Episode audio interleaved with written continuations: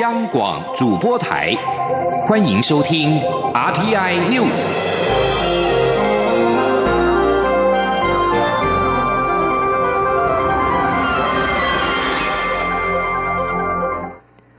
各位好，我是李自立，欢迎收听这一节央广主播台提供给您的 RTI News。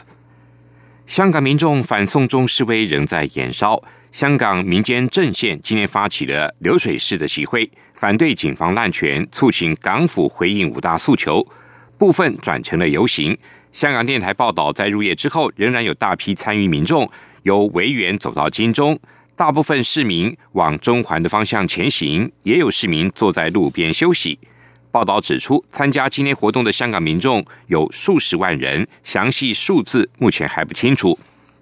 民政是在今天下午三点左右带领市民离开维园，约一个半小时后，对头抵达终点遮打道行人专用区。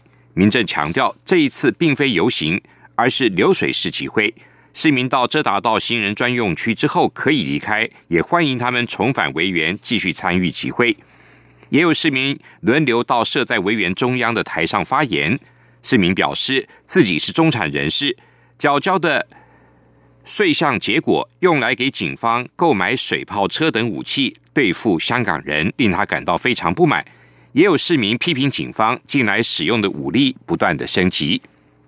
正当香港民政下午发起流水式集会之际，香港电台引述消息人士的话指出，有两辆警方俗称水炮车的人群管理特别用途车也已经在港岛戒备。焦点回到台湾。二零二零总统大选开打，蓝绿阵营积极的抢攻客家票源。蔡英文总统今年到桃园庙宇参香，随后又出席了应景客家峰会。总统表示，民进党执政三年多来，秉持客家人应景的精神，推动改革，呼吁客家乡亲继续挺客家妹，而客家妹也会继续照顾客家人。记者刘玉秋的报道。历次大选，客家票都是兵家必争之地。国民党总统参选人韩国瑜十八号走访新竹县市八间公庙，蔡英文总统也前往桃园庙宇参香，随后出席应景台湾客家峰会。蓝绿阵营不约而同抢攻客家票。蔡总统在出席应景台湾客家峰会致辞时表示，民进党执政这三年来，客家人都很团结。当政府推动改革、打地基时，由。许多灰尘杂音，改革过程中不被谅解，社会质疑开太多战场。但他相信，只要是客家人，就会有更紧的精神，所以他不怕挑战，坚持去做。他很感谢客家人团结相挺客家妹，而他也没有让客家乡亲失望。许多政绩给一一呈现。我们做了三年多的努力哦，呃，莫不太起卡西崩，我们没有让大家失望。我们真的有很多的政绩是一样一样的提出来，我我要再讲一点，摩本台七嘎七崩，这就是我们客家人的样样的精神。蔡总统强调，二零二零对台湾是非常重要的一年，他拜托所有客家乡亲一定要继续力挺客家妹。未来我们哈嘎宁是不是继续听哈嘎妹？我们一定会继续照顾哈嘎宁好养活。接下来田树安江哈嘎妹好养活。至于韩国瑜十八号也到新竹抢攻客家票，蓝绿阵营对于开拓客家票源是否有拼场的意味？蔡总统在庙宇参香时受访表示，他是按照既定的行程进行，政府对每个族群的照顾也都是一样的，只是桃园客家乡亲比较多，桃园市长郑文灿对客家乡亲的照顾尽心尽力。而桃园市长郑文灿则是细数蔡总统执政以来的客家政绩，包括推出浪漫台三线、振兴客家文化与桃竹苗地区许多的重大建设等，都是在蔡总统的任内完成规划、定干、开工。郑文灿说：“若对客家文化有真切的了解，就会有真切的认同。至于其他的竞选动作，对客家地区的影响不会太大。”张广播电台记者刘秋采访报道：独派政党一边一国行动党今天举行成立大会，未来在二零二零大选中的布局召集人杨启文表示，他们会推出不分区立委名单，但是是否推出总统候选人还要再讨论。记者刘玉秋的报道。独派人士组成的一边一国行动党十八号下午举行成立大会，党章评定促使台湾成为主权独立的现代化国家，并申请加入联合国成为会员国。随后也发表成立宣言，强调他们是一群打死不退的台派，有共同的责任感、使命感与历史感，使至建构台湾成为正常且独立的国家，终能傲然屹立于世界各国之林。宣言中指出，台湾的民主路固然是台湾人民的成就，但台湾不能再继续被一中宪法凌虐而委曲求全。九七年的双手掌制已经证实破坏了民主的权力制衡，不容坐视不管。未来一边一国行动党进入国会，一定要进行宪法及宪政体制的改造，找回制宪正民的初衷。而一边一国行动党共有一百五十二名发起人，特别的是，一边一国行动党没有一般。政政党党主席的设计，而是以召集人领导中央工作小组。杨奇文表示，一边一国行动党的创党理念非常清楚，台湾与中国就是一边一国，没有模糊空间，也不能是维持现状要不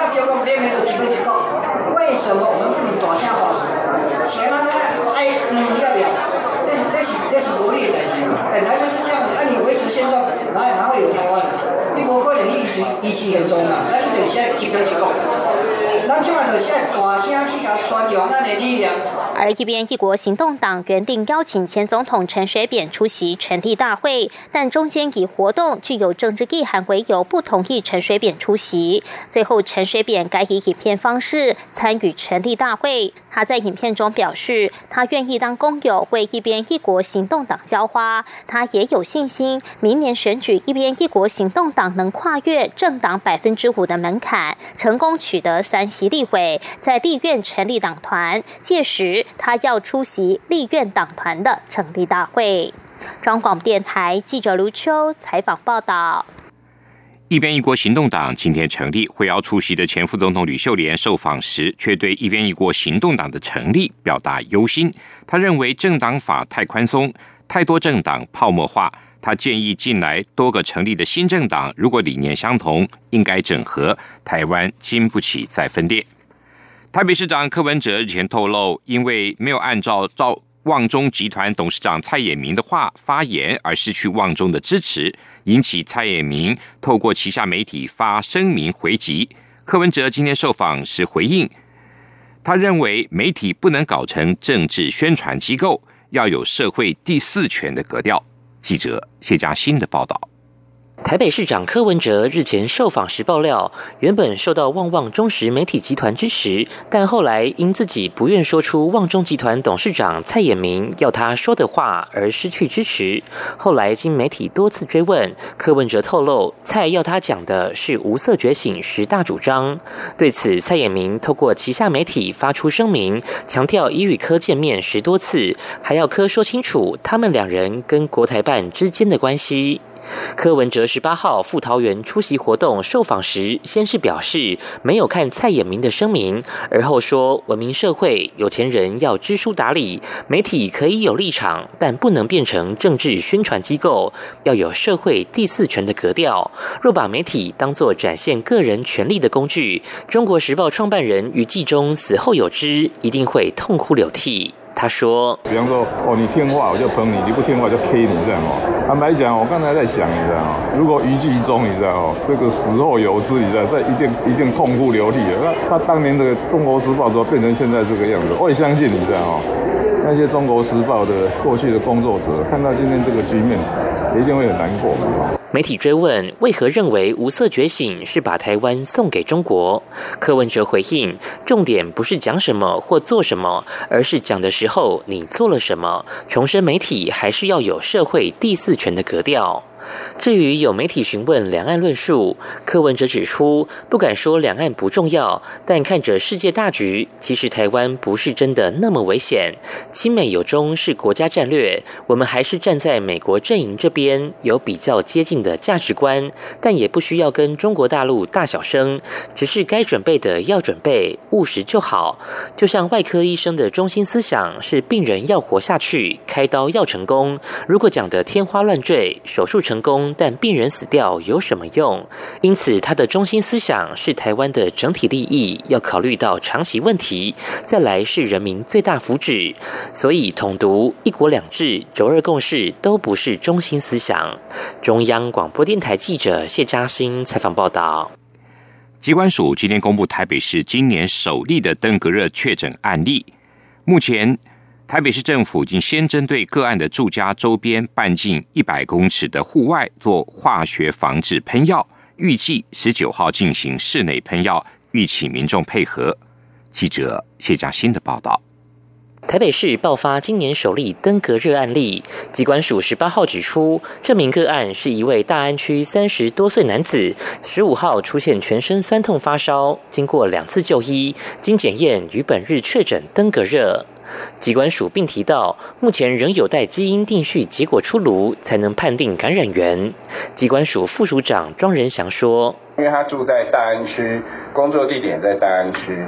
不过，因为他呃呃有跟朋友在过去几天假期的时候有去过台南、高雄啊，那也有到。”呃，基隆庙口跟新竹的呃新北市的九份的地区啦，所以他有关确切的感染感染源，我们还在理清当中。这几天我们还会做基因定序，看看它是属于跟哪一个地区流行比较相关。台北市卫生局表示，收到确诊通知后，北市府已启动应应措施，包括环保局清洁队十八号上午已前往个案住家半径一百公尺清除滋生源，做密度调查，并且在户外做化学防治喷药。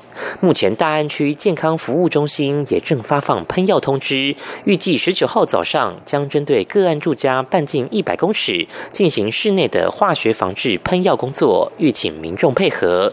另外，台北市卫生局指出，目前个案健康情况良好，在家休养做自主管理，已要求他需做好防疫措施，如喷防蚊液等。机关署表示，平时应留意环境整洁，并清理积水容器，避免病媒蚊滋生。如有发烧、头痛、后隐窝痛、肌肉关节痛、出疹等疑似病症，应尽速就医及告知旅游活动史。中央广播电台记者谢嘉欣采访报道。非洲猪瘟中央灾害应变中心今天表示，由于菲律宾发生了疑似非洲猪瘟的案例，为了防超预防超前部署。决定自十九号零点起，增加对菲律宾入境桃园机场的旅客手提行李进行全面的 X 光机的检查。应变中心也提醒入境旅客，千万不要违规携带猪肉产品入境，违者将遭到重罚。民众切勿以身试法。英国首相强生今天受到国会议员的施压，要求他立刻召回正在休假的议员，并且重启议事，让他们回到议场。就脱欧议题展开攻防，超过一百名国会议员致函强生，敦促他重新召开国会，让他们就脱欧议题讨论到十月三十一号的脱欧大限。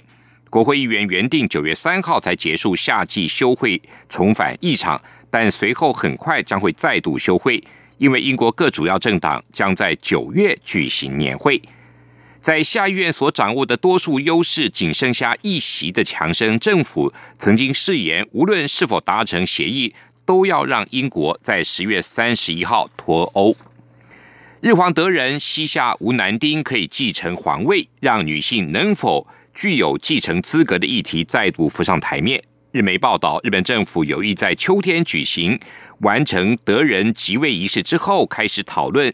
但是有可能只会停留在搜集意见的阶段。日本朝日新闻报道，虽然日本政府有意在秋天以后开始讨论，但是因为首相安倍晋三政府内部坚持父系男子继承皇位，反对女性天皇、母系天皇以及女性公家等意见仍然强烈，届时能否有效的稳定皇位的继承方式，仍然很难预料。安倍七月份在朝野政党领袖讨论会上被问到是否赞成女性天皇时，表示这必须由党来决定，而目前仍在讨论中，并没有明确的表态。以上这一节 RTI News 由李自力编辑播报，谢谢收听。这里是中央广播电台台湾之音。